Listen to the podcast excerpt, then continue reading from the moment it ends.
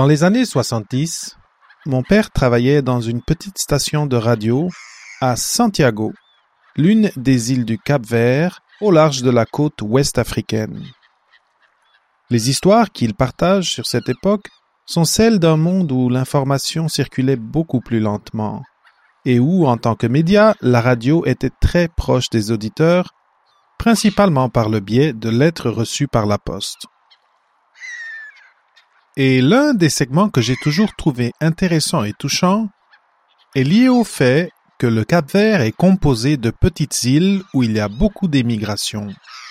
Les gens qui lui écrivaient des lettres désiraient joindre un proche qui était sur un bateau, le plus souvent en direction de l'Amérique du Nord, ou sur des bateaux de commerce ou de pêche. Et les ondes radio transmettaient à cet ami ou à ce membre de la famille un morceau de musique favori ou significatif à travers les terres. Nous sommes nombreux à nous éloigner de notre foyer, de nos amis, souvent à travers les continents, pour faire notre doctorat et devenir des jeunes chercheurs.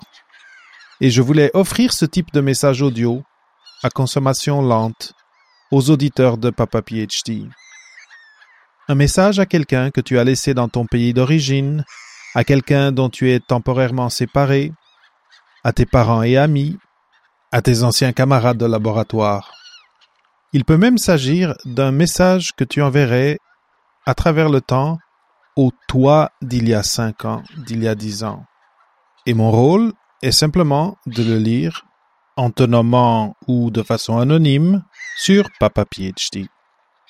Donc, si tu as un message, un poème, un haïku, une courte composition, toujours dans le contexte du doctorat, envoie-le-moi à david.papaphd.com et ce sera un plaisir de le lire dans un futur épisode de Papa PhD. Ce segment, que j'appellerai les doctogrammes, servira uniquement à donner voix à ces mots des fois difficiles à dire, à ces conversations des fois difficiles à avoir, et à tisser des liens entre les auditrices et auditeurs qui m'écoutent semaine après semaine. Si tu suis Papa PhD sur Facebook, tu peux carrément me laisser un message audio et m'indiquer si tu m'autorises à l'utiliser tel quel sur le podcast. Et voilà, c'est aussi simple que ça. J'ai très très hâte de lire mon premier doctogramme. Et maintenant, pour l'épisode de la semaine. Bienvenue à ce nouvel épisode de Papa PhD.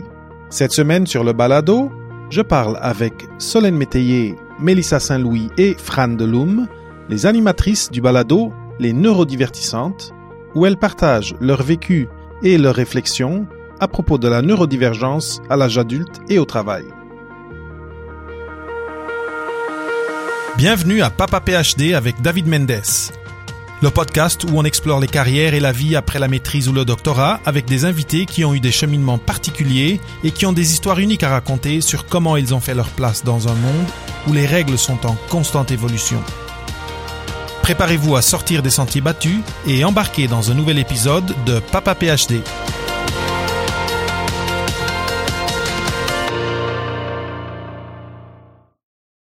Bienvenue sur ce nouvel épisode de Papa PhD. Cette semaine, j'ai le plaisir d'accueillir les trois animatrices du balado Les Neurodivertissantes, Fran Deloum, Mélissa Saint-Louis et Solène Métayer, pour parler de leur passage à l'université, puis à la vie professionnelle, en parallèle avec leur cheminement personnel de découverte et d'apprentissage en tant que personne neurodivergente. Solène Métayer est autiste et douée. Elle est une éternelle étudiante et a obtenu quatre diplômes universitaires à ce jour, dont une maîtrise en gestion des ressources humaines. Elle cumule en outre une expérience de plus de 20 ans en gestion des ressources humaines. Bienvenue Solène. Bonjour. Euh, Fran de Loom, s'identifiant sous l'étiquette neurodivergente, se fait une mission de participer à la révolution neuro-inclusive du monde du travail. Diplômée d'une maîtrise en développement organisationnel, elle a rédigé un mémoire reçu avec mention d'excellence, remettant en question les fondements sous-jacents des pratiques d'inclusion professionnelle des personnes neurodivergentes. Bienvenue, Fran. Merci, je suis contente d'être là. C'est un grand plaisir de t'avoir ici euh, avec tes deux collègues. Et Mélissa, Mélissa Saint-Louis, femme d'affaires neuroatypique, au parcours académique et professionnel tout aussi atypique. Diplômée du baccalauréat en gestion des ressources humaines et forte de ses dix ans d'expérience dans ce domaine, Mélissa se spécialise en optimisation de marques employeurs, tout en soutenant les organisations souhaitant mettre de l'avant une culture plus inclusive et neuro-inclusive. Bienvenue Mélissa et bienvenue les neurodivertissantes sur Papa PhD. Merci, merci. On est vraiment contents. Ben, moi aussi, je suis très très content de, de vous avoir ici. Je, depuis que j'ai découvert votre votre podcast, je, j'écoute en rafale, surtout aussi pour me préparer, mais j'en ai écouté un peu plus là, mais j'apprécie vraiment euh, comment euh, comment vous le naturel avec lequel vous parlez de tout ça, vous partagez, vos expériences, vos lectures euh, et vos recherches approfondies parce que ça, va ça va au-delà de la juste lecture euh, comme ça souvent. Et euh, et que vous et que vous après vous amenez aussi comment tout cela s'applique dans votre jour le jour euh, même professionnel. Parce que c'est ça en ressources humaines comme entrepreneur comme solopreneur en tout cas je, là, je, je, commence à dévoiler certaines choses mais mais c'est ça je suis très très content. Parce que c'est une thématique que je n'ai pas vue couverte beaucoup, je sais pas vous. Cette cette euh, thématique de euh, la neurodiversité, la neurodivergence au sein du, du, du corpus d'étudiants, que ce soit au baccalauréat, que ce soit à la maîtrise, que ce soit au doctorat, c'est pas quelque chose dont j'ai entendu parler et j'ai très très envie de, de, de savoir, de, de, connaître vos vécus, de savoir si vous avez déjà eu ce type de conversation et, euh, et euh, s'il y a même des épisodes de votre podcast qui, qui parlent de choses qui seraient connexes. Donc, euh, c'est, je suis très, très, très content que vous soyez là aujourd'hui. Wow, quel programme! on aime. Ouais, on peut peut-être commencer par définir ce qu'est la neurodiversité, la neurodivergence. Oui, allons-y. Mettre la table. La neurodiversité, c'est l'ensemble des conditions humaines, donc c'est l'ensemble de l'humanité. Euh, et puis la neurodivergence, c'est ce qui sort de cette de la norme de la majorité des gens. Donc c'est euh, l'autisme, la douance, le TDAH, les 10 et le syndrome G de la Tourette. Je vais avoir s'entend là-dessus. Donc c'est un peu la distinction qu'on mmh. fait. Mmh puis pour préciser les 10, donc tout ce qui est euh, dysorthographie, dyscalculie, euh, etc. Donc les 10 at large dyslexie, etc. Très bien. Très bien. Et euh, maintenant, on, on, on, on, met la table à, propos de c'est quoi euh, la, neurodiversité et donc c'est un continu si je comprends bien c'est comme un c'est une map monde de de l'aide des êtres humains euh, mmh. oui. mais en, termes neurologiques d'ailleurs je sais pas si vous, vous voyez ici c'est pour les gens qui vont écouter le podcast ça va peut-être être plate parce qu'ils ils peuvent pas voir mais j'ai une grosse neurone ici derrière moi. ah oui, wow! c'est et un cerveau euh, ici aussi. Moi, je, c'est ça. Mon, mon, doctorat, je l'ai fait euh, en, en, dans, dans la biologie cellulaire, dans le dans le neuro. Donc voilà, au neuro de, ah, de ben Montréal. Mais c'est, c'est, mais je, ne suis pas ici aujourd'hui. C'est vous qui êtes là. Euh, je voulais d'abord vous demander une chose, Solène, peut-être par ordre, comme j'ai présenté. Solène, Fran, Melissa, mm-hmm. qu'est-ce que vous, qu'est-ce serait une chose que vous ajouteriez à la présentation que j'ai fait de, de chacune d'entre vous euh, pour, pour que ceux qui nous écoutent ou nous regardent puissent vous connaître un petit peu plus. Une chose. On aime les chats. Je pense qu'on l'a entendu. Euh, les trois, on a des chats, donc ça intervient souvent dans notre euh, dans notre podcast. Pas dire d'autres. on aime les nouilles au beurre. Oui. Ah, nouilles au beurre. OK, mais, mais la margarine, c'est non, j'ai, entendu Margarine, dire, c'est non. Moi, je suis une fille d'huile d'olive. Malheureusement, je, je, sais que je fais pas l'humanité. Vive la diète méditerranéenne, c'est merveilleux. Puis on est très inclusive, donc euh, ça va, on accepte Mélissa avec son huile d'olive. Ouais, mais on l'aime pareil. Euh, Très bien. Si je pouvais ajouter une chose. Oui. Huh. C'est dur parce que... Ta question est large, c'est ça. Euh, mais j'aurais tendance à dire que dans la présentation que, que tu fais de moi, j'ai l'air bien composée et organisée, mais en fait, ma vie est une aventure perpétuelle. et je la, je la découvre euh, au fil qu'elle se déplie devant moi. Ouais, oui, un peu pareil. J'ai, j'ai plein de, tu sais, c'est beau d'avoir plein de diplômes. D'ailleurs, je suis en train de faire mon cinquième et mon sixième, ce qui est pas dans le, dans, ma description. Mais, euh, tu sais, que je varie beaucoup. Euh, tu sais, j'ai un cheminement qui, qui passe de l'un à l'autre, qui, euh, mm-hmm. qui, c'est ça, qui touche à plein de choses. Fait que, c'est un signe que je m'intéresse à tout plein d'affaires. Mm-hmm. Très bien. Mélissa? c'est, c'est vraiment complexe, hein, comme, comme question. Pas assez simple. Ça va partout. Écoute, je, je pense que je rajouterais juste que je suis une éternelle curieuse. Euh, je suis contente d'être là aujourd'hui euh, avec peut-être l'optique de quand on parlait avant avant l'épisode, c'est de, de, la continuité universitaire. Puis tu sais là, j'ai mon baccalauréat, ça fait plus que dix ans, on l'a dit dans la présentation, mais tu sais, j'espère, j'aspire à aller plus loin aussi. Fait que mm-hmm. euh, Très bien. Donc moi, je, je ressens, et, c'est intéressant dans le contexte où on parle, en, en toutes vous trois, un goût de la connaissance et euh, ça peut ça peut se, se, déclarer comme un peu aller maintenant c'est ça qui m'intéresse maintenant c'est ça qui m'intéresse ouais. mais il y a des choses qui nous intéressent et on veut creuser et je pense que de ce, des conversations que j'ai eues et de mon expérience mais de vouloir rester à l'université souvent c'est parce qu'on veut creuser un petit peu plus mm-hmm. oui toujours et peut-être beaucoup plus toujours apprendre. Exactement. C ça fait un peu peur de se dire, là, je vais sortir de, de cet environnement et là, j'apprendrai plus. Ce qui n'est pas vrai. Après, on peut en parler. On peut en parler. Mais ça, peut être un raisonnement qu'on qu'on se fait comme étudiant qui qui décide là. Ok, je vois des collègues qui commencent à aller travailler, à vendre des choses ou à ou à être entrepreneur. Et moi, je veux continuer à apprendre. C'est je, je m'identifie avec ça. Oui, mais tu le nommes, il n'y a pas juste l'université pour apprendre. Tu on le mm-hmm. fait. Tu parlais que dans notre podcast, on a des lectures assez poussées, mais c'est ça, c'est un moyen d'apprendre aussi d'être autodidacte. Puis il y a beaucoup de personnes neurodivergentes qui sont autodidactes et qui mm-hmm. apprennent par leurs propres moyens parce mm-hmm. que euh, l'université leur convient pas ou parce que ils veulent apprendre au-delà de ce que l'université peut offrir. Donc il y a plusieurs stratégies pour euh, nourrir cette euh, curiosité là aussi. Oui, puis j'ajouterais l'université, en tout cas pour ma part, est excessivement sécurisante. Donc, ça permet d'apprendre dans un contexte où on, il y a des jalons, il y a de la rétroaction, on me fournit des lectures, c'est vraiment chouette. Mais depuis que j'ai terminé ma maîtrise, bon, j'ai une crise identitaire à peu près tous les deux mois là, où je pense à faire mon doctorat. Mais entre-temps, j'ai des discussions qui m'amènent à me rendre compte que le doctorat serait peut-être pas le véhicule qui me conviendrait le mieux parce que ben, c'est un monde qui est quand même très compétitif, c'est un monde qui peut te convenir ou non. Donc, mhm. euh, d'ici là, ben, je, je, nourris ma curiosité en me plongeant constamment dans les lectures, la littérature scientifique, puis ça me permet de, de, de, de me garder en mm. apprentissage finalement. Puis je fais des cours, tu sais, j'ai quand même un, programme en ce moment avec euh, Solène, puis j'envisage une deuxième maîtrise, puis on verra. Là. ouais. Puis j'ajouterais aussi, tu sais, euh, l'apprentissage, si ça continue pas après l'école, c'est c'est vraiment du gaspillage euh, de diplôme, je pense, tant qu'à moi. Mm-hmm. Surtout avec aujourd'hui la façon dont toutes les choses évoluent, il faut toujours se tenir à jour. Puis euh, le système universitaire n'étant pas toujours à jour ou euh, au même niveau que le marché du travail. Tu sais, le marché du travail évolue beaucoup plus vite que l'université, euh, que des programmes qui sont créés. Fait qu'à ce moment-là, euh, tu sais, je, pense à mes spécialités à moi, c'est même pas quelque chose que qu'ils apprennent à l'école en ce moment au baccalauréat.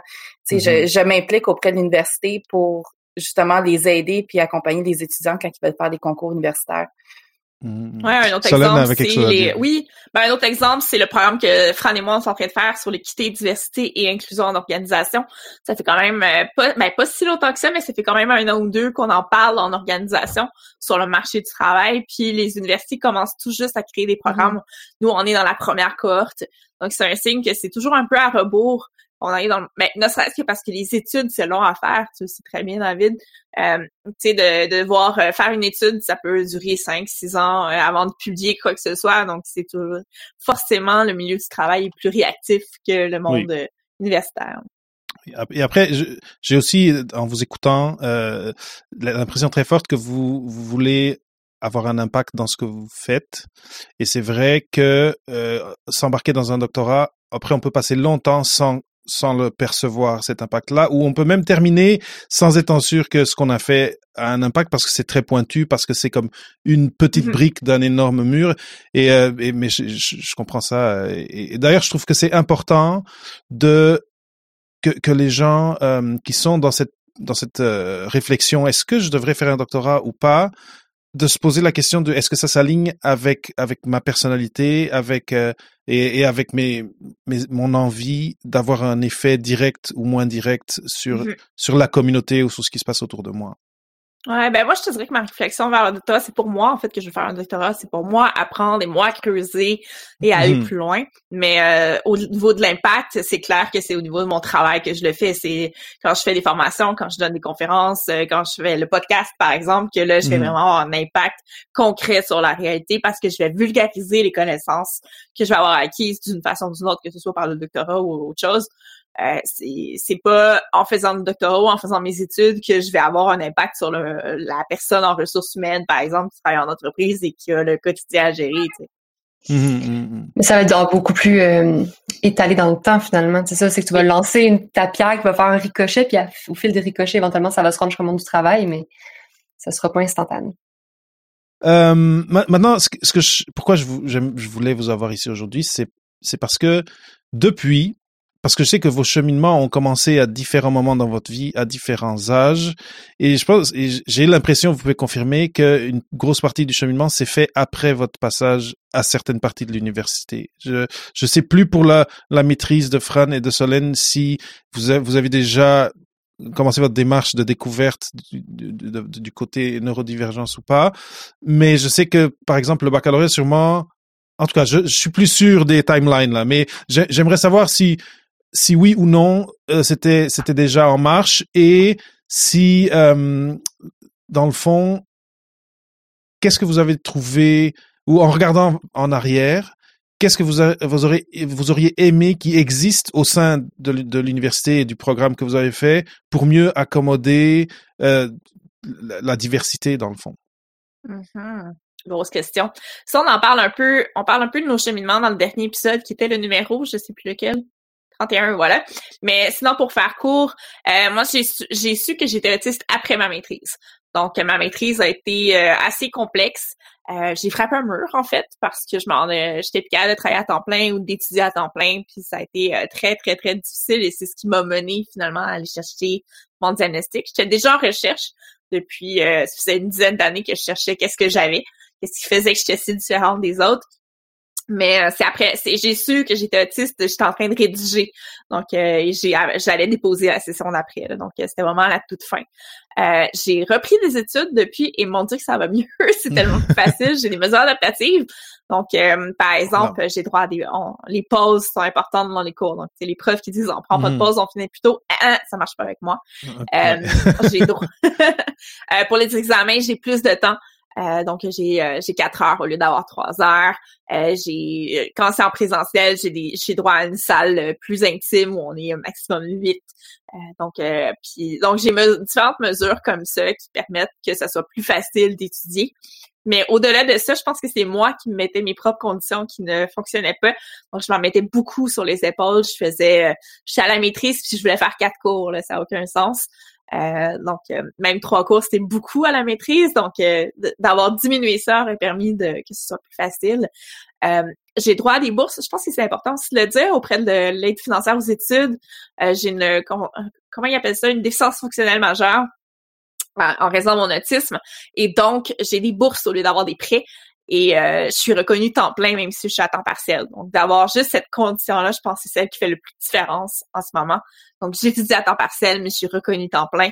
Euh, c'est vraiment, euh, ça fait vraiment la distinction. Donc, ça, j'aurais aimé ça avoir ça plus tôt, mais j'avais pas mon diagnostic. Donc, okay. ça marchait pas. Mais c'est ça. Et, et, moi, moi, ce que je suis curieux ou, ou la personne avec qui là j'essaie que j'empathise en ce moment, c'est quelqu'un qui qui sent qu'il y a quelque chose qui cloche, qui sent que les choses roulent pas comme pour les autres, euh, qui qui sent que quelque chose, c'est ça, des choses que les autres euh, qui sont simples pour les autres ou apparemment simples ne le sont pas pour elle.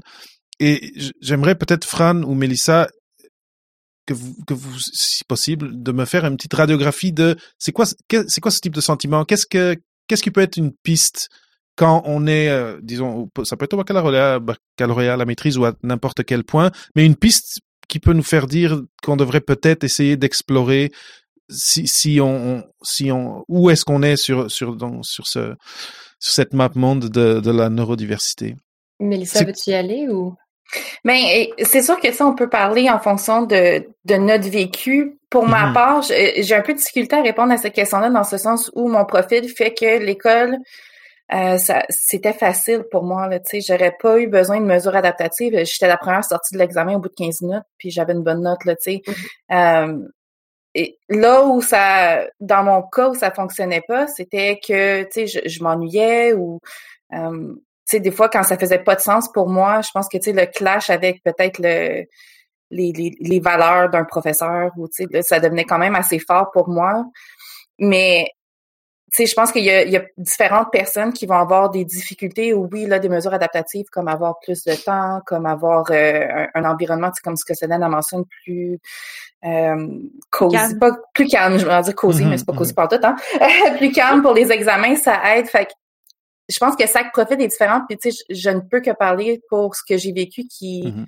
en bowling n'était pas si difficile. Je pense que c'était plus les freins que je me mettais, ne me faisant pas confiance en raison de mon profil.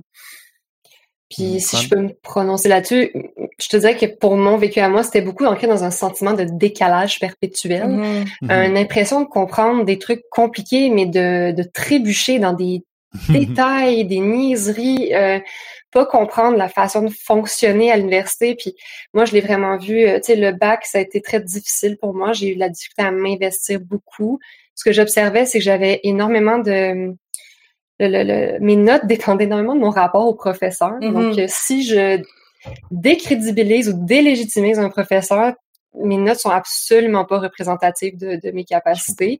Et je le vis, euh, je l'ai vécu tout mon secondaire aussi. Puis, dans mon cheminement, on en parle beaucoup dans l'épisode 31, là, je pense c'est super intéressant de s'y référer parce qu'on fait la chronologie, mais mon exploration plus formelle de ma neurodivergence concorde avec le début de ma maîtrise, puis heureusement parce mm-hmm. que c'est là où j'ai été chercher des choses vraiment différentes. Et euh, un peu comme Mélissa, j'avais pas ce besoin d'adaptation, on va dire, environnementale euh, de plus de temps ou d'un autre local. Donc, euh, c'était un peu comme quand on m'a commencé à me conseiller ça, j'étais comme ben non, c'est pas ce que j'ai besoin. Mais je suis tombée sur une perle au soutien aux étudiants qui s'appelle Geneviève et que je remercie encore à ce jour. Ah, j'ai eu la même. Elle est tellement heureuse. qui m'a accompagnée d'une manière très très différente est beaucoup plus informelle ou spontanée, organique, humaine. Et mhm. je, une chance que j'ai eu ce cheminement-là par rapport à ma neurodivergence pour pouvoir aller chercher cette personne dans ma, dans, ma vie, parce que ça a fait toute la différence dans ma maîtrise, en fait. Hmm. Donc, Je dirais que les examens, oui, j'ai plus de temps, mais je m'en sers jamais. C'est vraiment mhm. juste le, le, le, stress, qui est moins présent. Mhm. Mais je finis toujours en avance quand même. Là, euh, Fran a mentionné quelque chose que, que je trouve toujours important de mentionner, c'est que le passage à l'université, c'est pas juste les matières et avoir des notes, c'est euh, c'est parler avec les profs, c'est peut-être s'impliquer, savoir que ben, si tu parles avec un prof qui travaille sur une thématique qui t'intéresse, et je parle de choses dont moi, quand je suis passé à l'université aussi, j'étais comme, j'étais à gauche là, je, je, mais de, de s'impliquer dans des projets de recherche même quand tu es euh, quand es au bac et que peut-être ça ça peut t'amener à une maîtrise il y a tout un, toute une panoplie de choses qui sont pas évidentes pour tout mhm. le monde. De, de, et après aussi, il y a toute la vie sociale et, et s'impliquer dans des groupes étudiants, etc. En tout cas, il y a, il y a beaucoup plus que juste les cours. Et je trouve ça intéressant que, que tu dis ça, que tu te sentais que tu n'étais pas capable de composer avec tout ce qu'était la vie universitaire. Mhm. Et, euh, et, euh, et, et c'est intéressant. Mais après, ce qui est intéressant aussi, c'est que, eh bien, quand tu es arrivé à maîtrise, tu as, as, trouvé un service qui t'était offert et, et ça, je pense que c'est quelque chose qui fait partie en tout cas, qui devrait faire partie d'une espèce de couteau suisse que tous les gens qui rentrent à l'université, de, mmh on devrait leur donner de regarde à quoi tu as droit juste du fait que tu es à l'université. Si tu as, si as besoin d'aide en quoi que ce soit, ça peut être euh, médecine dentaire, ça, mais ça peut être santé mentale, mais ça peut être etc. Et, euh, et euh, je trouve ça, je trouve ça super intéressant et j'espère que s'il y a quelqu'un qui écoute et qui sent un peu perdu, ben de, de, de voir qu'est-ce qui est offert, à quoi j'ai droit quand je suis élève, que ce soit au bac, que ce soit à la mmh maîtrise. Parce que souvent, il y a des choses auxquelles on a droit qui sont pas publicitées, mais qui peuvent nous aider beaucoup, beaucoup. Oui si je peux me prononcer là-dessus, moi, c'était vraiment ça, c'est que le monde universitaire euh, me faisait peur jusqu'à un certain point. Puis je suis allée à la maîtrise avec une bonne amie à moi qui, elle, est une socialite euh, invétérée, qui connaît tout le temps quelqu'un partout, qui est à l'aise dans tout ce qui est comité. Moi, on, le dit souvent à la blague, je suis une personne farouche. Euh, quand je suis arrivée à l'université, je comprenais pas tout à fait les codes sociaux. Je cherchais tout le temps à comprendre c'était quoi l'étiquette à appliquer. Donc, euh, effectivement, moi, je trouve que c'est un peu ce qui, ce qui a manqué, c'est qu'on me présente cette panoplie-là. Mais je, suis heureuse d'avoir rencontré énormément d'humains dans les professeurs, dans j'ai plein de noms en tête, hein, euh, qui ont juste été flexibles dans leur accueil. Puis c'était pas nécessairement quelque chose de formalisé dans les processus de HEC à ce moment-là. C'était vraiment très humain et euh, des fois des propositions juste de, de, modifier le genre de devoir que je pouvais rendre. Donc, un professeur qui me disait tu sais, ça va juste rendre ma job de correction plus compliquée, mais plus intéressante. J'étais comme, ben, écoute, merci. Génial.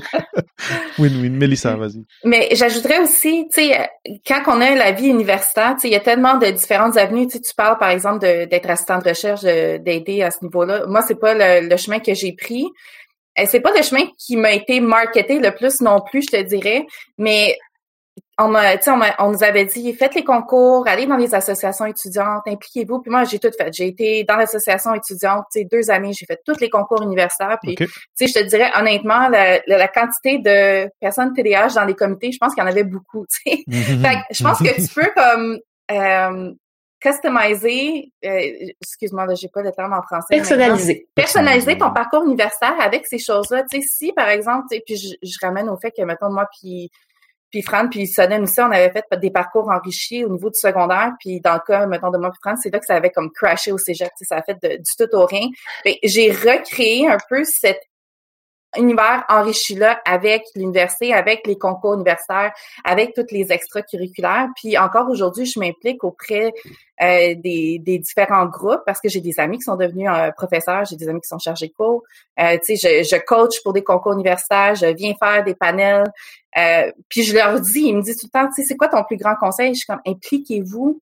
Vous allez pouvoir rendre votre université beaucoup plus intéressante. Puis impliquer, ça peut être dans la recherche, comme ça peut être avec euh, tout ce qui autour. Puis ça tente pas, mais ça tente pas, mais ça te permet d'avoir des expériences puis de bâtir des compétences transversales beaucoup plus riches que juste le, le cursus scolaire. Mm-hmm. Moi, je l'ai pas faite. Je me suis zéro impliquée. Oublie ça. c'est juste les travaux d'équipe. HEC est une école qui a dans sa philosophie qu'on doit faire des travaux d'équipe à chaque cours, à chaque session. Euh, c'est donc au début du cours, le premier cours, on est tous là à spotter qui est intéressant dans le groupe pour se mettre en équipe avec les gens les, les mieux, euh, les plus sexy euh, intellectuellement. Puis juste ça m'épuisait mais complètement. J'étais KO après chaque début de session. Je savais pas trop pourquoi parce qu'à l'époque je savais pas que j'étais autiste. Donc euh, mais tu sais c'est juste ça est énorme, puis je travaillais à côté. Fait que de, m'impliquer à l'université pour moi c'était absolument pas ça. Mais comme l'a dit Mélissa, ben c'est chacun fait ce qu'il veut. Mm-hmm. Puis euh, je me suis je m'impliquais dans mes études, puis je travaillais mes expériences, ben, je les acquis sur le marché du travail à côté. Fait que c'est ça, tout, les, tout est possible, puis tu sais, tu le dis bien, Solène, c'est pas de je dis pas à tout le monde d'aller faire ça, tu sais, mais que c'est possible si ça si ça tente, puis euh, de pas avoir peur de ça.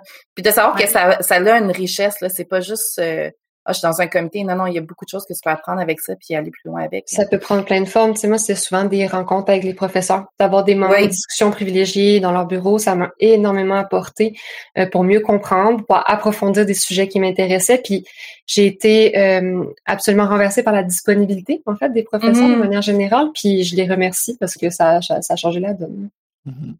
Oui, moi, c'est ça. En tout cas, de mon côté, une chose que je vois qui peut être difficile dépendamment du profil de chaque personne, c'est si, si tu es timide, ben, il y, a, il y a plusieurs choses. En, en anglais, on parle souvent, désolé Solène, de euh,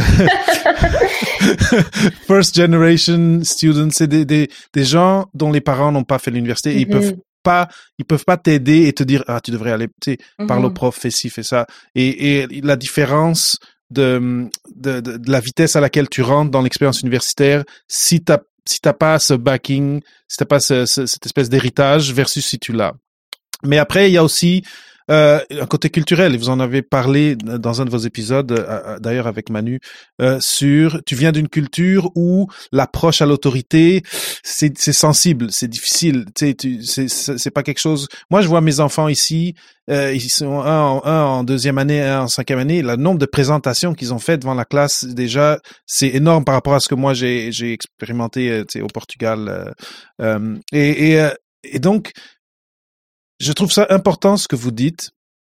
Maintenant, c'est comment est-ce qu'on, comment est-ce que si on a un peu peur, si on n'aime pas se mettre de l'avant, euh, comment est-ce qu'on fait pour, euh, pour, pour quand même aller aller euh, chercher une partie de cette expérience de l'université que je trouve est très importante et, et quasiment une des plus importantes de l'université qui est cette communauté le curriculum, ça devient quasiment secondaire euh, plus tard là quand tu quand tu vas et on pourra passer, parler de ça après, quand tu vas passer au marché du travail, ça va être quel réseau t'as bâti. Euh, si tu vas passer en maîtrise et en doctorat, ça va être avec quel prof t'as établi des, des, des relations et t'as peut-être fait des projets. Pour des gens qui ont un profil un peu, un peu plus de se regarder en retrait ou que c'est un peu plus dans le doute, est-ce que vous avez des suggestions ou des, c'est ça, des, des idées de, de comment, euh, euh, de comment, c'est ça, comment faire pour, pour pouvoir un peu profiter de cette chose-là que le jour où on sort de l'université, ben on l'a plus. Mm-hmm. Euh, je peux me lancer si vous voulez, les filles. Là. De mon côté, ça a été quand même d'apprendre à respecter ma façon de communiquer. Comme mm-hmm. je pense que j'ai eu un, temps de déconstruction de l'espèce de personnage social que je croyais qui était attendu. Donc, de nécessairement juste me rendre compte, ok, je suis peut-être pas celle qui va euh, animer un, ou d'être dans un comité. Je suis peut-être pas celle qui va être super à l'aise de lever la main dans les cours pour m'exprimer, mais de me donner la chance de dire, je vais aller voir le professeur après le cours, je vais écrire un courriel, je vais m'associer à une personne ou deux personnes puis me construire un réseau plus proche puis me rendre compte que c'est pas grave de pas avoir un, un grand groupe euh, de, de, connaissances ou d'amis à l'université.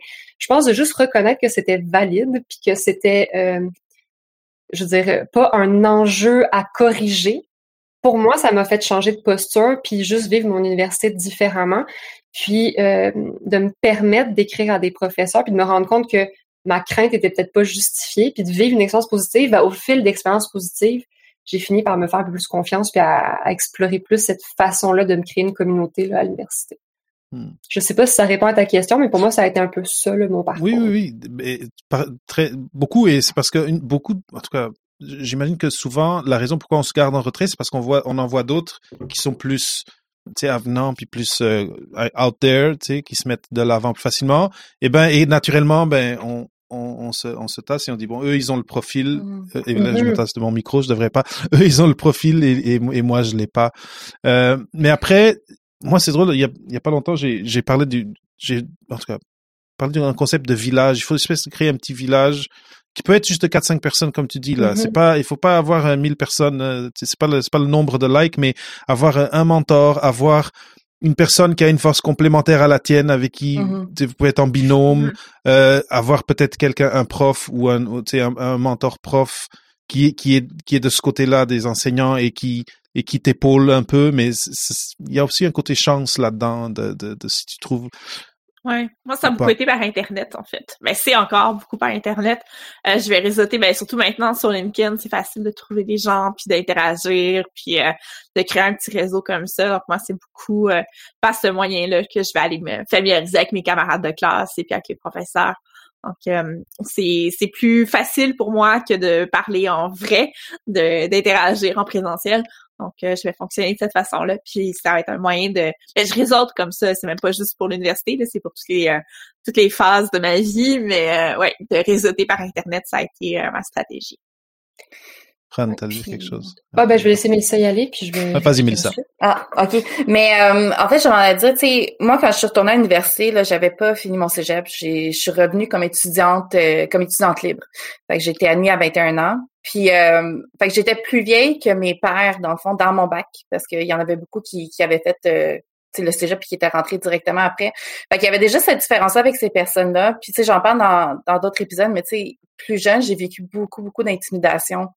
Euh, fait rentrer à l'université, j'avais encore peur de ça, puis surtout que je voyais qu'il y avait un décalage au niveau de l'âge avec les autres personnes. Puis je me souviens, dès la première session, euh, il s'est passé quelque chose dans un cours. J'ai dit, euh, tu sais, moi, je viens d'une famille où, euh, tu sais, mes parents n'ont pas eu cette occasion-là, cette chance-là d'aller à l'université.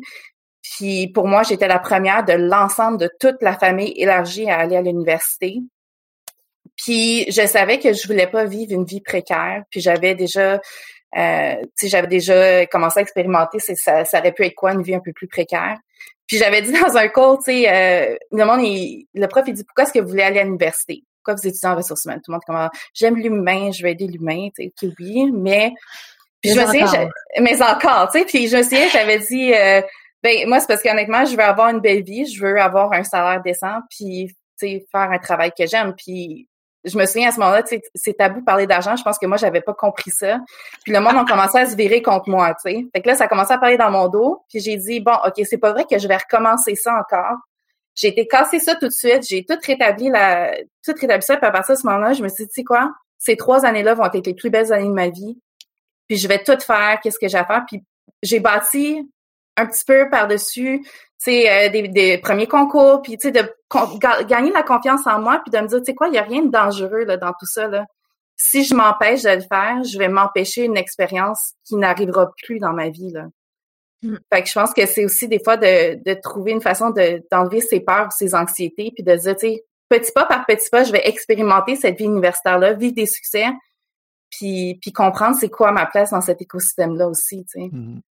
Je suis contente d'avoir euh, laissé Mélissa parler avant moi, que je fais du pouce là-dessus. Il y a un peu cette notion de, de, se mettre en inconfort, mais de respecter, de faire des étapes qui sont euh, adaptées à ce qu'on est capable d'affronter comme zone mm-hmm. d'inconfort. Parce que c'est sûr que l'apprentissage se fait dans ces dans ces moments-là où on se déstabilise un petit peu.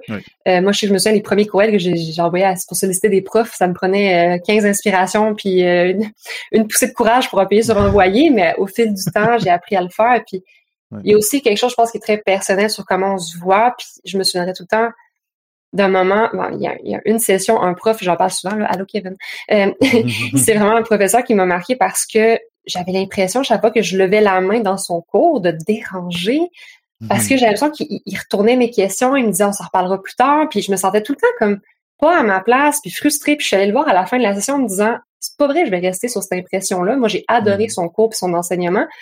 Puis je, suis comme allée m'excuser d'avoir été en confrontation avec lui tout au long de la session, puis il comprenait pas d'où je sortais. Parce que pour vrai, lui, il avait ta perception. C'est ça, lui, il avait juste l'impression que j'avais des questions plus poussées, puis que c'était peut-être pas tout le temps le moment, puis au contraire, d'aller le reprendre dans un deuxième temps euh, dans le bureau, mettons, fait avoir su que c'était une option. Je pense que c'est grâce à cette déconstruction-là, cette confrontation-là que j'ai vécue, que j'ai su que j'avais le droit de faire ça.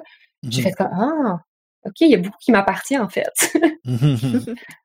Mais, mais, je trouve ça, je trouve ça euh, très bien et c'est ça que c'est vrai qu'il y a beaucoup de d'expérience qui est intérieure et de et de en tout cas j'ai l'impression que euh, et de mes lectures aussi parce que je lis je lis là-dessus que souvent euh, les gens neurodivergents, mais il y a beaucoup de choses qui se passent à l'intérieur mmh de, de, de, du mental et mais comme par exemple penser ben je dérange. Et donc mm-hmm. d'interpréter peut-être le langage corporel de la personne le fait qu'elle nous a dit non pas maintenant et de d'essayer de, de, faire une espèce d'effet domino de ah ça veut dire que ta, ta, ta, ta, ta, puis euh, mais mais euh, c'est le fun que tu sois retourné après et que finalement tu ah non finalement ben mais ça m'a pris un courage fou là on va se le dire. Je, suis je suis sûr. moi je pensais qu'on était en chicane qu'il y a presque 10 ans depuis moi là. Et finalement non. Ben c'est c'est euh, c'est bien. Moi, moi une, des choses que je retire de cette première partie de la conversation, c'est quelque chose qui peut être qui peut être un défi, c'est de de pas avoir peur d'aller avoir d'aller parler avec les gens quand on sent que peut-être il y a quelque chose, peut-être on est en, en, confrontation comme tu dis, ou que on il y a, il y a quelque chose qui qui marche pas, ou qu'avec nos collègues il y a un clash, comme comme disait Mélissa, et euh, et que finalement ben Mélissa elle était à une autre phase de sa vie aussi, puis d'un autre cheminement, donc euh, euh après d'aller mm-hmm. d'aller rebâtir cette relation parce qu'elle est importante. Puis on s'entend, tu sais, aujourd'hui c'est des gens qui sont encore dans ma vie, puis que avec qui je parle, puis que j'adore, fait que tu sais c'est c'est ça, c'est des fois de, de se donner cette chance là. là. Oui, parce que sinon le syndrome de l'imposteur peut nous peut nous arrêter euh, dans notre dans, dans nos pas euh, beaucoup là, très fort. Mmh je me permets de faire mon petit commentaire éditorial, mais ce que j'ai vécu avec l'université, c'est qu'il y a beaucoup de normalisation de la détresse qu'on peut y vivre, et ça, c'est mmh euh, toute personne confondue, le neurodivergente ou pas. donc, je ne peux que souligner encore et encore et encore l'importance d'avoir, tu sais, du soutien, que ce soit sous forme de thérapie, que ce soit sous forme de réseau. Mais moi, je sais que ça a changé beaucoup la donne d'aller explorer mes croyances, puis de voir comment ça se transpose dans mes perceptions à l'université. Donc, euh, euh, je sais que malheureusement, les services en santé mentale sont encore beaucoup trop luxueuses de par la pénurie de professionnels, le tarif, tout ça, mais c'est, c'est, c'est, je pense que c'est excessivement important que de prendre soin de soi et d'avoir beaucoup d'autocompassion dans un processus universitaire, surtout quand on est neurodivergent et qu'on se sent en décalage. C'est ça. Puis je ferais juste pas, c'est au niveau du décalage qu'on peut ressentir, les différents profils. Euh, justement, quelqu'un qui a ce qui a de la misère à comprendre les codes sociaux ou le, non-verbal des personnes, oui, ça entre en jeu. Quelqu'un qui euh, qui, qui est dyslexique, par exemple, là, ça, ça apporte un grand challenge quand tu fais des travaux d'équipe, puis tu sais que c'est toi qui vas faire toutes les fautes, puis tu peux te dévaloriser avec ça, alors que tu as plein d'autres forces. Puis c'est ça qu'on essaie de faire avec le podcast, c'est de dire les profils neurodivergents ont des forces, puis ont des défis, puis ces zones de force-là, ben faut apprendre à les connaître puis à les mettre en valeur après ça. Moi, j'ai découvert mes zones de force qui complémentaient mes défis. Euh, ça a été une chance que j'ai eu de le faire. Je me suis donné le droit de le faire. Mm-hmm. Mais il faut, faut se donner ce droit-là aussi, puis de pas seulement voir l'aspect euh, qui est difficile à vivre dans, dans le profil qu'on a. Mm-hmm. Mm. Ah, effectivement, Fran parlait de Fran parlait de ressources, mais il y a le service aux étudiants en situation de handicap qui est quand même assez présent, euh, que c'est euh, ses forces et ses faiblesses, faut se le dire. Mais moi, en tout cas à HEC, j'ai eu un, soutien absolument extraordinaire. J'ai eu droit à une orthopédagogue, euh, j'ai eu de l'écoute, j'ai eu du soutien qui, euh, qui ils m'ont fait passer ma maîtrise. Là, je leur dois mon mm-hmm. diplôme. ça, il y a ça qui existe. C'est super. Moi, je, je, je trouve ça intéressant Surtout parce que l'impression que j'avais de conversation antérieure, c'est que pour, au niveau du baccalauréat, je pense que euh, il y, a beaucoup, il y a beaucoup de services qui sont offerts aux étudiants et qu'après, quand tu avances, il y en a de moins en moins. Et ce que, selon tu, ce que tu dis, Solène, il y en avait à ta maîtrise des, mhm. bons, des, des, bons services à faire qui t'ont vraiment aidé. Donc ça, c'est des bonnes nouvelles. Est-ce que vous avez une idée en général à quoi euh, une étudiante ou un étudiant peut s'attendre aujourd'hui qui, euh, qui, euh, qui est une, une étape quelconque de son université? C'est quoi le, c'est quoi le standard des services qui peuvent être offerts ou, ou auxquels elles peuvent s'adresser euh, euh, s'ils sont maintenant à l'université puis se demandent j'aimerais aller explorer ou j'aimerais aller euh, profiter des, des services en, en, appui en santé mentale ou euh, en adaptation, etc. Il y a... Ben, ah, vas-y, Fran. Ben, J'allais juste, ce, ce, département de services aux étudiants, je pense qu'il existe peut-être pas toujours sous la même appellation, mais il est mmh. pas mal présent dans toutes les universités. Et honnêtement, moi, j'ai été un petit peu à l'aveuglette les voir, puis c'est là où j'ai été exposée au fait que si tu avais un diagnostic, tu avais accès à euh, les, les, on va dire les adaptations plus structurelles, environnementales, mais mm-hmm. que même sans ouvrir de dossier, même sans passer par diagnostic, parce que j'avais mes diagnostics, mais les adaptations ne me convenaient pas, euh, j'ai été capable d'avoir accès à un soutien quand même très humain, plus informel, un peu plus sous forme de viens, je vais te soutenir, je vais t'accueillir, on va débriefer ensemble, regarder comment je peux t'aider. Mais faut aller voir parce que je crois qu'il y a un niveau de personnalisation qui est plus ou moins grand selon mm-hmm. les universités. Probablement, je pense que je, je c'est pas pour, euh, lancer des fleurs à HEC, mais c'est vrai que comme Solène, j'ai vécu un soutien très, très, très significatif à HEC et je ne peux que les remercier de cette, euh, de cette offre de service personnalisable-là qui, m'a été offerte. Oui, mais là je le vis dans d'autres universités, puis euh, c'est pas la même chose. c'est pas c'est pas égal partout. Euh, puis c'est pas euh, faut genre que tu demandes tes mesures adaptatives. c'est pas forcément offert. ah ben toi d'après ton profil, ceci pourrait convenir. On ne sait pas mmh. toujours ce qui est disponible, mmh. mais euh, donc il y a un, travail qui est beaucoup trop à faire du point de vue de, de l'étudiant, de l'étudiante.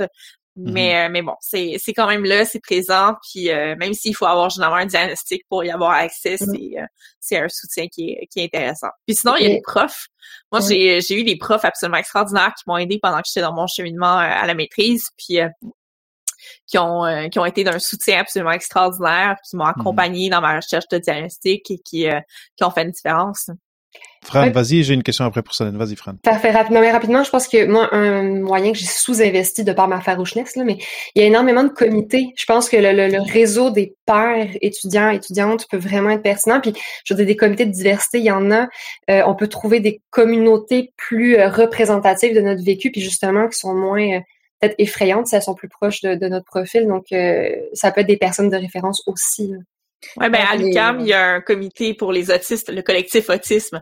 Euh, donc, il y a des, initiatives comme ça qui se font de plus en plus. Mhm. Et moi, sérieusement, que ce soit euh, baccalauréat, maîtrise ou doctorat, faire avoir une communauté en dehors de notre curriculum normal et de juste la, classe, le, classroom ou, ou, le labo ou etc c'est très important parce mmh que ça, je pense que ça nous permet d'avoir des conversations qu'on n'aura pas avec les, nos collègues de classe et ça nous permet aussi de d'avoir une espèce de, de, de filet de, de, sécurité, même émotionnel des fois, parce qu'on peut partager des choses qui, sont plus qui, sont plus de notre fort mmh intérieur. Je, je, trouve ça très bien. Maintenant, Solène, j'avais une question pour toi. Ces profs-là, tu les as choisis ou c'était c'était un coup de chance, euh, les, les, profs que tu as mentionnés à la maîtrise qui t'ont vraiment euh, aider là? Un mélange des deux. Il y a euh, le fait que j'étais absolument en déroute complètement, donc euh, certains profs m'ont tendu la main en voyant que ça n'allait pas. Euh, et puis d'autres que j'ai, j'ai sentais une affinité, donc je me suis ouverte à eux. il y a aussi que j'étais assez honnête par rapport à mon cheminement diagnostique à l'époque dans mes travaux. donc j'avais des cours qui se prêtaient à ce que je dévoile un peu de mon chemin chaotique. Et donc il y a eu des, des choses comme ça, mais ça a été un mélange des deux. Donc, euh, soit que j'ai choisi, soit qu'ils sont venus vers moi. Euh, mais j'ai vraiment eu la chance. Super. Maintenant, j'ai une question euh, pour les trois, peut-être d'abord pour, pour Mélissa. Là, on a, on a, quand même beaucoup parlé de l'université et après, c'est ça, c'est difficile d'aller creuser plus parce que chaque cas peut être tellement différent, mais je pense qu'on a quand même donné plein de, de pistes à suivre, surtout de comment aller, comment se, se, joindre à un groupe ou quelle aide aller chercher. Euh, et, mais maintenant, moi, ce que j'aimerais parler, parce que le doctorat, en tout cas, je parle souvent du passage du doctorat à, la vie d'après doctorat, mais ici, parlons en général de comme personne neuro, neurodivergente, de la, issue de la, neurodiversité, mmh disons, le passage de l'université, qui est quand même un, milieu très cadré, où, où, il y a, où même si on les comprend pas très bien, il y a des règles quand même assez strictes, à ce qui vient après, au mmh premier emploi après notre maîtrise, au premier emploi après notre baccalauréat. Comment ça se passe? Quels défis est-ce qu'on peut trouver? Et aussi, quels outils est-ce que, comme quelle personne qui n'est plus dans le cadre universitaire, qu'est-ce que vous avez trouvé? Quel bon coup vous avez euh, vous avez pu trouver qui, qui vous ont aidé dans Parce que vous avez des cheminements quand même différents les trois euh, de ce côté-là. Mélissa d'abord peut-être en premier? Oui, euh, ben, tu sais, je, préciserais que moi, mon profil neurodivergent, je ne l'ai pas su avant euh, plusieurs années après mes études. Fait que, pouvoir retourner dans le passé puis pouvoir euh, le savoir, il y a probablement des choses qui seraient différentes euh, de par le fait que j'aurais probablement été plus en connaissance de cause sur mes profils de force sur les défis que j'ai. j'ai beaucoup investi dans des choses qui étaient pour moi des zones de défi puis sur lesquelles j'hypercompensais. Fait ça a fait que le début de ma carrière a été très énergivore en ce sens où avoir su, avoir mieux compris mes forces, je pense que j'aurais moins surcompensé en tout temps puis essayé de de, tu sais, je pense dans mon cas, au niveau de, de tout ce qui est des tâches très euh, administratives, très pointues, pour moi, c'est extrêmement difficile. Euh, faire de la saisie de données dans un tableau Excel de je sais pas combien de lignes, c'est euh, sûr qu'il y a des erreurs là-dedans. Je, je, le sais maintenant, mais dans le temps, je pense que je me tapais beaucoup sur la tête avec ça. Euh, je me dévalorisais beaucoup avec ça en me disant je suis même pas capable de faire ça. Euh, sauf que une fois que j'ai commencé à comprendre mes zones de force, ben puis que j'ai eu quelqu'un qui a eu confiance en moi, ben j'ai évolué au niveau de, de ma carrière, puis j'ai atteint des sommets que c'est que pour moi, j'en suis très fière aujourd'hui, puis je, considère que j'ai une belle réussite professionnelle. Mais quand on, quand on le sait, euh, ça peut avoir l'avantage, c'est ça, de, de pouvoir déjà en partant capitaliser sur où sont ses forces, puis comment les mettre en œuvre dans, dans ses premiers emplois. Oui, ben, si je peux, personnellement, ce qui a été euh, difficile à déconstruire. Je pense que depuis qu'on est jeune, on se fait dire qu'il faut trouver notre trajectoire, notre chemin, il faut que ce soit clair. À 16 ans, il faut qu'on fasse des choix. Et euh, je veux dire, il y a comme une, espèce de, de, trajectoire un peu surreprésentée de qu'est-ce qui, qu'est-ce qui est supposé nous attendre, ou en tout cas représenter une forme de mhm. réussite. Donc, je pense que moi, il y a eu cette déconstruction-là. Euh, j'ai fait un suivi là, avec une conseillère d'orientation à vocation plus, on va dire, euh, thérapeutique que qu'est-ce qu'on connaît dans les écoles, parce que dans les écoles, il y a comme un rôle du conseiller ou de la conseillère d'orientation qui est très lié à les aux tests psychométriques, à la hmm. sélection de programmes, puis c'est les moyens et les ressources qu'ils ont pour investir. Mais quand on découvre que ce, ce, soutien-là existe pour vraiment réaligner notre carrière avec notre identité, plus découvrir qu'est-ce qui est nos motivations, nos intérêts profonds et euh, faire un bilan un petit peu de ce qu'on de ce qu'on a vécu puis de ce à quoi on s'attend. Personnellement, ça a été ça a changé la donne. Donc de, de, me rendre compte que je pouvais être en ouverture vers je ne sais pas qu'est-ce qui m'attend puis c'est bien correct, hmm plus identifier mieux là, des enjeux identitaires liés à mes choix de carrière, ben ça a fait mm. toute la différence. Donc, euh, ne pas sous-estimer un bon soutien, un bon accompagnement. Je pense que j'ai beaucoup tablé mm. là-dessus aujourd'hui, là, mais c'est parce que j'y crois vraiment. Pour pouvoir s'aligner et euh... Juste avant, avant de passer à Solène, j'ai autour de, moi des enfants qui neuro, d'amis qui sont euh, neuro neurodiverses, allez, disons comme mmh ça. et il y, y, en a un qui disait je comprends je comprends pas pourquoi c'est pas facile pour moi c'est facile c'est vraiment facile pour les autres. Et je pense que quand on grandit mais cette question elle revient elle revient aussi. Pourquoi les autres ils ils, ils, ils, font des entrevues ils pognent des jobs puis là ils ont des salaires et et tout va bien. Et pourquoi pour moi ça marche pas? Et je pense que si vous vous posez cette question à répétition mais peut-être posez-vous la question de est-ce qu'il y a quelque chose en arrière et est-ce qu'il y a une raison pourquoi ça marche pas pour pour moi euh, et de et de d'avoir des services de prendre des services quand on est déjà rendu euh, adulte qui nous aident. Je, suis mm-hmm. totalement d'accord c'est un gros plus. Et après d'ailleurs on pourra pourrait me passer si vous en avez des liens pour des services ou des gens que vous recommandez et je les mettrai dans les notes d'épisode parce que c'est utile Mélissa est une ressource. Oh! mais euh, mais tu sais, j'ajouterais aussi, tu sais, par rapport à ça, tu sais, dans mon cas, dans, dans le cas de on a gradué il y a quand même plus longtemps. Moi, quand j'ai fini l'école, on était en pleine euh, en pleine crise économique. En fait, on finissait la crise économique là, de 2008. 2008 fait que, tu sais, euh, ça a commencé en 2008. 2011, moi, quand je vais chercher un emploi, c'était très difficile. Fait que tu prenais pas mal la première affaire qui te tombait dessus, puis t'étais bien mhm. content. Tu sais, j'avais même pas réussi à trouver de stage pendant mes études, alors qu'aujourd'hui, les gens s'arrachent les stagiaires. Là, tu sais. Fait que la réalité était complètement différente de ce regard-là. Euh, maintenant, les, les personnes qui cherchent un emploi ont un peu plus euh, le choix, sont un peu plus en mesure aussi de demander des mesures adaptatives ou alternatives euh, de façon peut-être stratégique et détournée, là, sans nécessairement s'asseoir et dire hey, j'ai des besoins d'adaptation. Mais hmm. mais il y a un peu plus cette ouverture-là qui est vraiment très différente de ce que j'ai vécu dans mon temps. Puis la question que je me pose aussi beaucoup, puis qu'on a couvert dans l'épisode qui va venir avec Catherine Simon-Paquet, c'est là, les, nouvelles générations ont de plus en plus de diagnostics et d'évaluations, chose que nous, dans notre temps, il y avait beaucoup moins. Fait que ces personnes-là arrivent en, toute connaissance de cause dans leur parcours euh, d'études supérieures, puis après mm-hmm. ça, sur le marché du travail. Fait que comment est-ce que ça, ça va se traduire, puis comment est-ce que cette, euh, ce lien-là avec l'employeur va pouvoir se développer, sachant que c'est encore assez tabou? Mm-hmm. Mm-hmm. Ouais, ben on essaie de. C'est une très bonne question. C'est ce qu'on essaye de faire, tu sais, oui. ouais, mais c'est ça, on essaye de le détaboutiser dans notre euh, dans notre podcast. Mais ouais, non, mais c'est aussi de se connaître. Je pense que l'important c'est de se connaître.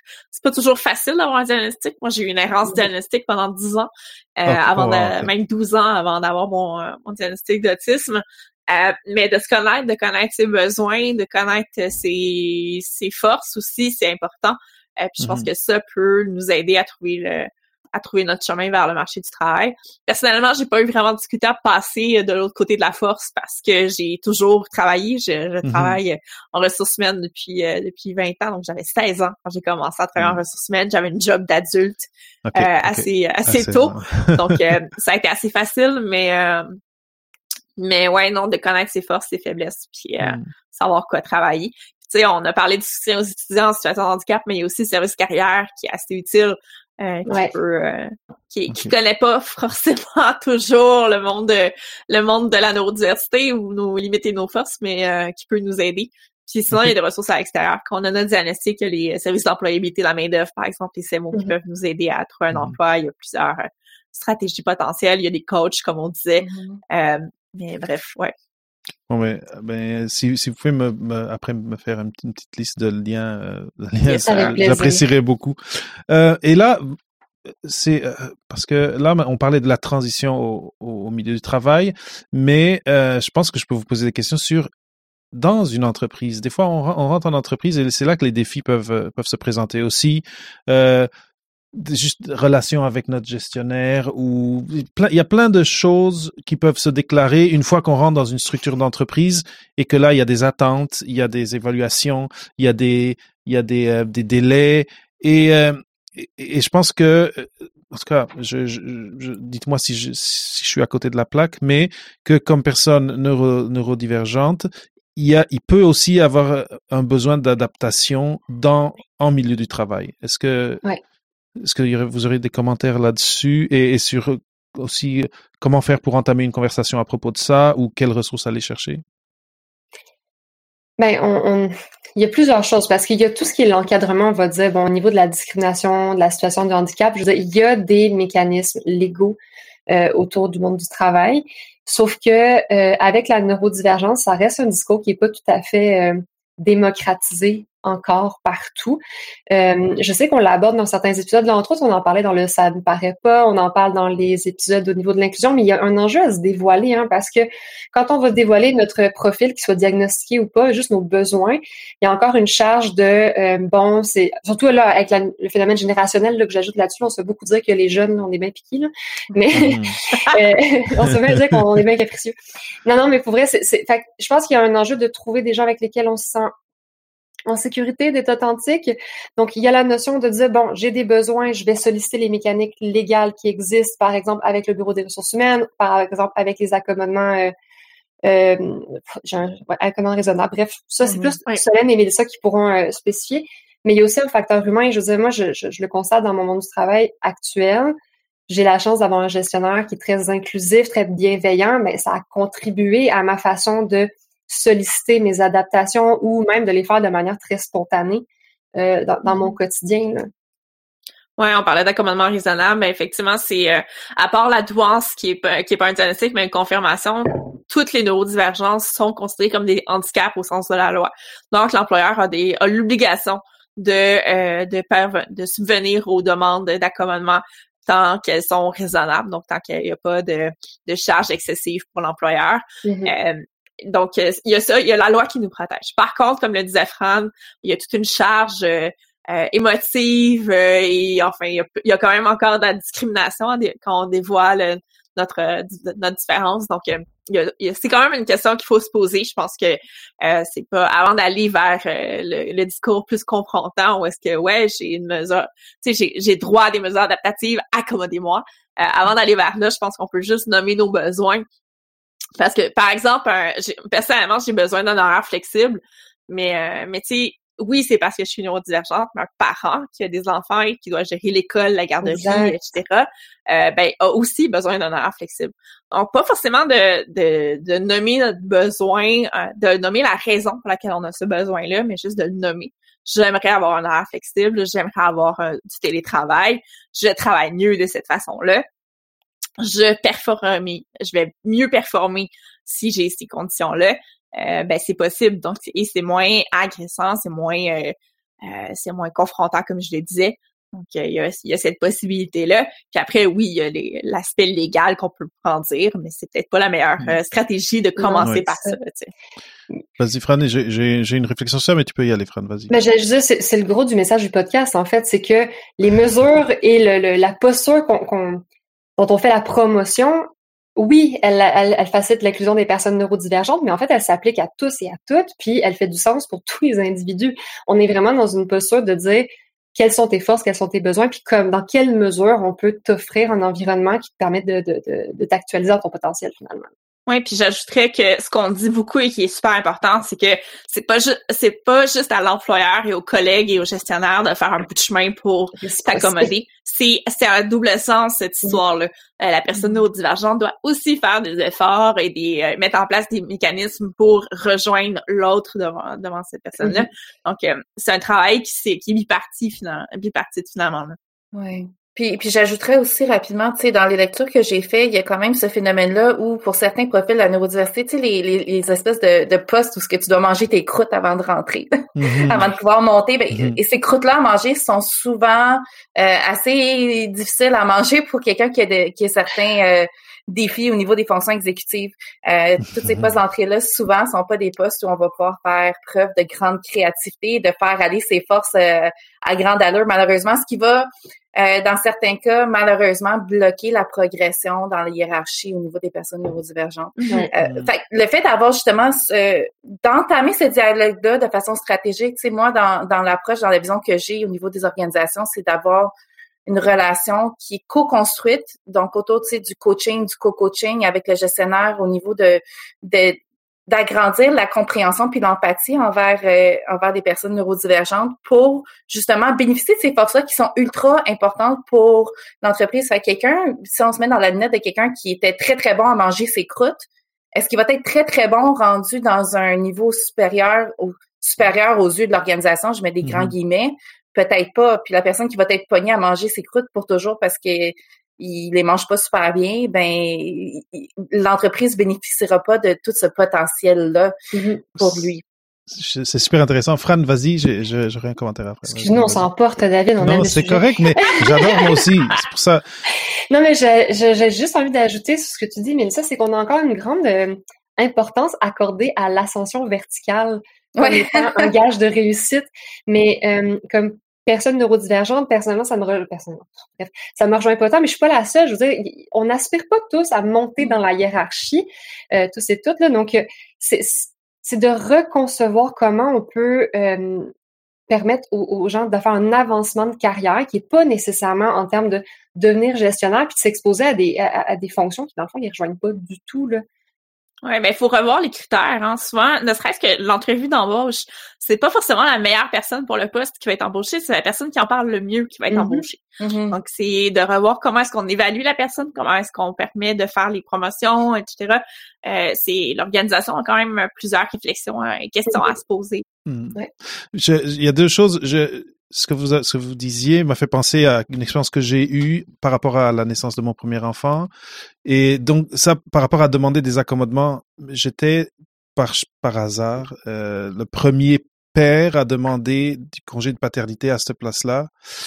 Puis il y en avait un autre euh, presque en même temps que moi mais on était deux puis on s'est fait regarder comme croche puis comme tu sais euh, aux ressources humaines c'était comme ah, mais c'est du jamais vu. Puis non c'était un droit tu sais ben donc, je, donc, je suis juste en train d'imaginer comment, après, avec le stigme et tout, ça peut être plus compliqué ou, ou, peut être désagréable ou, ou mhm. confrontant de devoir faire ça par rapport à, à dévoiler euh, euh, une quelconque confirmation, un quelconque diagnostic. Surtout après, avec le TDAH aussi, là, parce que, tu sais, il y a cette idée-là que c'est surdiagnostiqué, que c'est mhm, euh, mhm, c'est une excuse. oui, c'est ça. Le c'est ça. Je, est-ce que je peux me parler de... il faut que je réagisse là-dessus, David, je m'excuse, mais tu sais, l'inclusion, c'est un concept qui évolue beaucoup. Euh, il faut qu'on passe par bon des sentiers, mais je veux dire, on part de de, de, de, théorie où il fut pas si loin, la diversité, c'était la binarité homme-femme, puis l'appartenance ethnique et culturelle.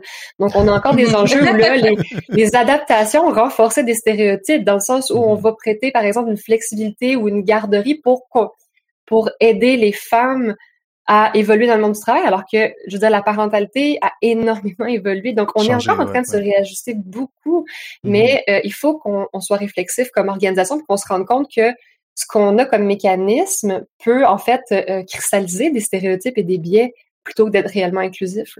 Mm-hmm, mm-hmm. Après, l'autre chose qui me faisait revenir à l'université, euh, Mélissa, tu parlais des gens qui euh, qui mangent des croûtes pour euh, et qui ont qui il y a des cases des cases qui cochent et mm-hmm. qui leur permettent d'accéder, mais c'est comme les gens qui sont super bons à prendre des notes et à, savoir et à savoir re euh, c'est quoi le terme que je, en tout cas, il y a un terme qui me vient pas maintenant, mais ressortir quasiment verbatim ce qu'ils ont étudié.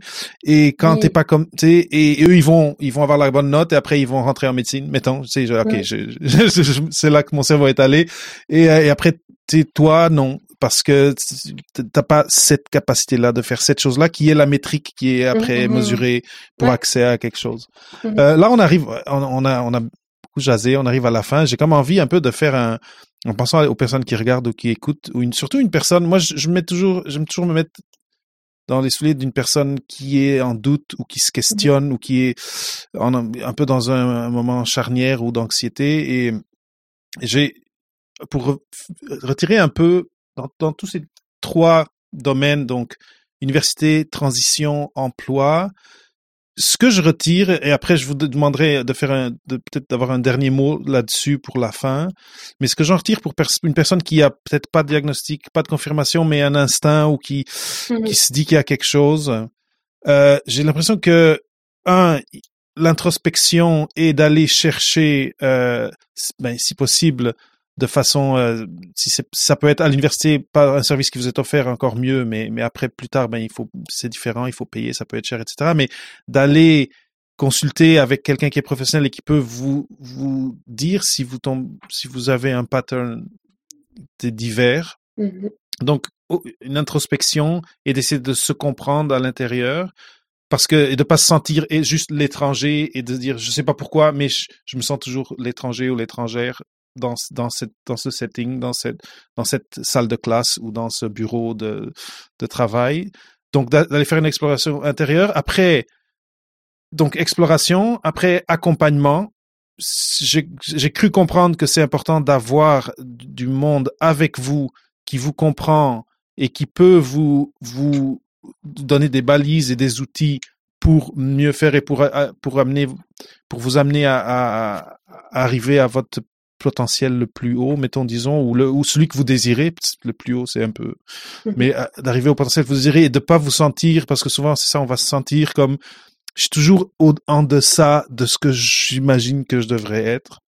Et, euh, et après, ben c'est c'est de de parler de, de, parler avec les gens qui peut-être sont en autorité ou qui ou qui, euh, qui, qui peuvent décider sur des accommodements pour nous, pour en plus dans notre dans notre euh, lieu de travail, eh bien pouvoir être confortable, se sentir en sécurité en tout temps, se sentir qu'on peut prendre parole, sentir que euh, que qu'on est vu aussi euh, d'une certaine façon et que euh, et qu'on peut être nous. Euh, je ne sais pas si ça résume. J'essaie de résumer très rapidement mon ressenti de toute la conversation. Mm-hmm.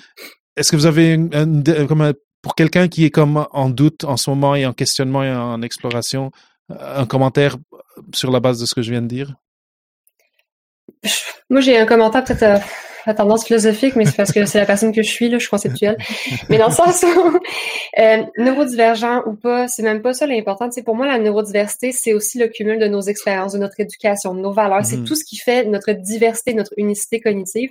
Et je crois que de juste s'accorder la, la, la, la, le droit de se dire, je change de posture, j'essaie pas d'atteindre une norme ou de check des boîtes, plus de me dire, la diversité devient ma norme de référence. Qu'est-ce qui, moi, euh, sur base de, de, de, mes besoins, de mes forces, fait du sens pour moi, puis de se donner le droit de réfléchir à l'envers comme ça. Je pense mmh. qu'on est, on est hautement conditionné à répondre à, à, plein de normes, à plein d'attentes, et euh, ça, ça, ça, crée des anglements, puis ça crée des pressions où on, on est nous-mêmes, on sent qu'on n'a pas le droit de vivre ce qu'on vit. Donc, euh, juste de changer ce, ce, ce paradigme-là, pour moi, a fait une grosse différence. Donc, mmh. prenez ce que vous voulez là-dedans, mais c'est mon petit mon petit conseil. C'est très bon. L'important, c'est pas la destination, c'est le chemin. Hein. Donc, euh, c'est pas, euh, on n'a pas besoin d'avoir toutes les réponses tout de suite, que ce soit par rapport à notre cheminement, par rapport à ce qu'on, à notre euh, condition neurologique. sincèrement, c'est chacun a son propre chemin. moi, j'ai ça à 32 ans que j'étais autiste, mais ça fait partie de moi, ça fait partie de ce mm-hmm. que j'ai appris. Euh, j'ai commencé par étudier en théâtre pour finalement me ramasser en ressources humaines. Tu sais, c'est... Mm-hmm. Mais tout ça a fait la personne que je suis maintenant, puis mm-hmm. c'est ça qui est riche. Donc, euh, pas besoin d'avoir toutes les réponses. L'important, c'est de, de cheminer puis d'être euh, authentique à chaque mm-hmm. instant. Contrairement à ce que tu penses, tu n'es pas en retard. Moi, c'est ce que je me dis souvent. c'est ça. voilà. C'est ça. Tu es où tu devrais être là, là. Ouais, exactement. Mélissa. Puis, puis on a toutes des forces, hein, puis de les trouver. Puis quand on sait qu'il y a quelque chose qui marche pas, puis que c'est trop difficile, généralement, les personnes neurodivergentes ont la créativité très forte. Fait que prenez cette force-là, la créativité, pour trouver d'autres façons de réussir, d'autres mm-hmm. façons d'influencer. Puis, tu sais, soyez, soyez les mentors de demain pour toutes les personnes neurodivergentes qui mm. vont vous suivre. Tu sais, euh, je pense qu'on peut changer toutes les choses un peu à notre tour, puis, puis amener un monde plus inclusif avec nous en, entrant sur le marché du travail. Mm-hmm. Mm-hmm. Euh, Fran, t'avais-tu quelque chose à dire? Euh? Oui, mais vas-y, vas-y. Ça va, non, mais j'allais juste dire, euh, se sentir dans une période de crise, ça semble souvent très négatif, c'est très inconfortable quand on vit une thèse de crise existentielle, une remise en question ou un décalage, mais ça prend bien souvent qu'il y ait un déséquilibre qui se crée pour qu'on puisse vivre un nouvel équilibre. Donc, c'est souvent, moi, je fais souvent le parallèle avec les Pokémon, mais je veux dire, pour atteindre sa prochaine évolution, faut, faut vivre des choses, là. Donc, c'est pénible, mais ça peut être très, très porteur que de vivre des moments comme ça. C'est génial. Ben, tu me fais penser, moi, j'ai étudié en biologie, puis passer d'une chenille à un papillon, et c'est impressionnant comme, combien il y a de destruction pour après avoir de la mm-hmm. reconstruction. Puis ça me fait penser à Dabrowski et à... Exact. Je sais pas, je sais pas du name dropping, mais... Euh, oui, à la, la, désintégration positive euh, que j'ai lu puis que j'ai adoré. Puis euh, c'est... Ben, on termine sur une très, très bonne note. Mm les neurodivertissantes.com, c'est où le, podcast se trouve, mais aussi sur, j'imagine, toutes les plateformes de podcast euh, que les gens peuvent avoir. Euh, je, pour ceux qui regardent pas, qui sont juste en train d'écouter, je peux vous dire que l'énergie qui vient, et si vous écoutez le podcast aussi, euh, les, les, neurodivertissantes, l'énergie qui vient de vous trois est, superbe. Et, et en tout cas, pour moi, vous êtes un, des témoins vivantes de de, comment dire, il, y a une, il y a une issue si on fait le cheminement qu'il faut. Et, et, et, donc, euh, c'est ça. Mais il faut, il faut vraiment ne pas hésiter à, à poser des questions ou, ou, faire des demandes, mais s'entourer des, des, bonnes personnes qui peuvent nous mmh aider à voir ce qui des fois est invisible euh, avec les lunettes qu'on a, euh, mmh les lunettes mmh qu'on a qu'on a de naissance, si, si on si on n'en a pas essayé d'autres encore. Et donc, je suis super reconnaissant de vous avoir eu sur Papa PhD. C'était vraiment une super belle euh, conversation. J'espère que vous avez aimé ça aussi. Oui, euh, oui merci de nous euh, avoir invités. On est vraiment satisfaits d'avoir discuté avec toi. En plus, Papa PhD, moi, je trouve que c'est un nom extraordinaire. C'est tellement le fun à dire. J'adore. oui, c'est un bon bien. Merci. merci. Ben, il y a plein de monde qui me demande le, pourquoi, mais, mais en tout cas, on, pourra en parler à un autre moment. mais je suis très content de l'avoir puis de pouvoir avoir le .com, papapg.com, c'est c'est bien aussi. Oui. Mais euh, en oubliant ça, merci énormément. Euh, si si euh, je pense que je peux euh, dire aux auditeurs et aux, gens qui nous regardent, qui nous regardent, s'ils ont des questions pour vous, ils peuvent vous rejoindre. En tout cas. C'est où la meilleure à, part le site euh, lesneurodivertissantes.com, c'est avec le les au début. Euh, est-ce qu'il y a, est-ce que les gens peuvent vous rejoindre, disons sur LinkedIn? Est-ce que, est-ce qu'il y a une meilleure plateforme pour vous rejoindre? Euh, ben oui, LinkedIn, Facebook, on répond à nos messages. On a une page sur chacun, un profil sur chacun. Donc, euh, on répond assez vite. Là, donc, mm. euh, on a Instagram, c'est moi qui réponds. Fait que... Parfait. ouais, il y a ça. Instagram, on a, il y a juste mis ça. Mais c'est quand même. Bon, on a un dernier, un dernier commentaire de Manu qui dit Et vous m'en faites vivre des choses, mesdames, depuis que je vous suis. Je suis clairement rendu à l'évolution suivante de mon Pokémon. Ah, mais tant mieux. merveilleux, merveilleux. Eh bien, merci Manu d'avoir euh, d'avoir écouté tout au long euh, et euh, et voilà, on va on va terminer l'enregistrement. Merci énormément. Je vais arrêter le, le, live et euh, c'est ça. À, à, de prochaines conversations et, et bravo pour votre projet et pour l'énergie que vous mettez à à neurodivertir tout le monde. merci David. On aime ça le faire. Merci. Merci d'avoir écouté un autre épisode de Papa PhD. Rendez-vous sur papaphd.com pour les notes d'entrevue et pour d'autres sujets de réflexion à propos des choix de carrière après la maîtrise ou le doctorat. Ça me fera toujours plaisir de partager des histoires inspirantes, des nouvelles idées et des ressources utiles sur le podcast. Donc assurez-vous de vous abonner sur iTunes ou sur la plateforme de votre choix pour être à jour avec nos thématiques et pour connaître nos derniers invités.